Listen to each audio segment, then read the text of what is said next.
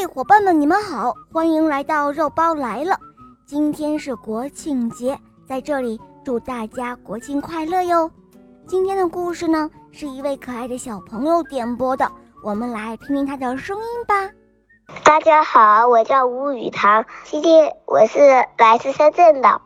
小肉包童话《恶魔岛狮王复仇记》，我也喜欢《毛毛森林记》。我今天要点播一个故事。故事的名字叫《花选美》。今天是中秋节和国庆节，祝大家节日快乐。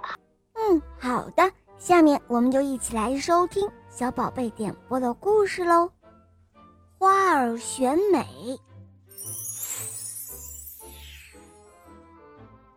花儿们要举行盛大的选美比赛，每一朵花都躲在自己的小房子里。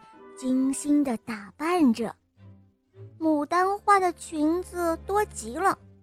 她在她的小房子里穿了一层又一层，穿了一身又一身。玫瑰花躲在小房子里，卷着每一条裙子的边儿，然后又往裙子上拼命地撒着香水。仙可来躲在小房子里。精心的裁剪时装，她可不像一般的花儿那样穿裙子，她要让自己的时装别具一格。水仙花躲在小房子里，反复研究自己金色王冠配白裙子的效果，追求典雅可是她向来的风格。好了，一切都准备就绪。打扮的漂漂亮亮的花儿们走出了自己的小房子，他们呀，个个都是信心十足的。可是有一朵小小的花儿躲在自己的小房子里，迟迟不肯出来。原来，它没有漂亮的衣服，它的全部家当就是一条既不鲜艳又不美丽的短裙子，那么窄。那么小，都算不上真正的裙子，围在身上一点儿也不好看。小小的花儿听到外面的喧闹声，它从门缝里偷偷地往外看。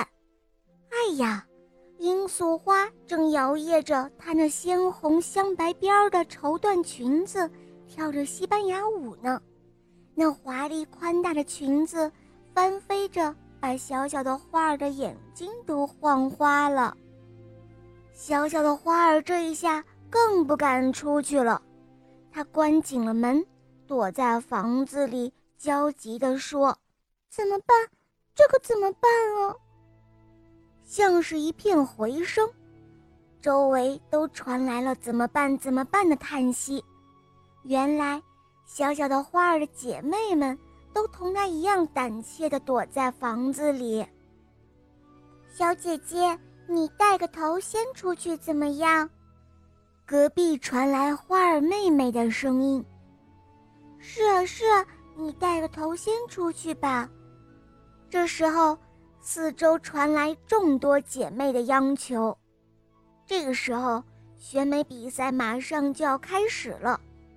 蝴蝶评委。蜜蜂主席，还有特邀来的主持人精灵子小姐都已到来了。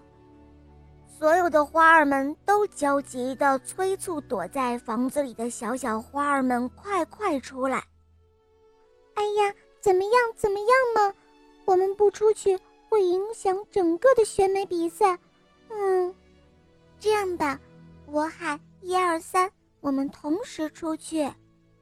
小小的花儿鼓足了勇气说道：“这一下，妹妹们都很赞成。”小小花儿深深地吸了一口气，大喊了一声：“一、二、三！”刹那间，千千万万朵小小的花儿铺天盖地地缀满了枝头。哇，好美，太漂亮了！蝴蝶。蜜蜂、精灵子，还有所有的花儿们都惊呆了。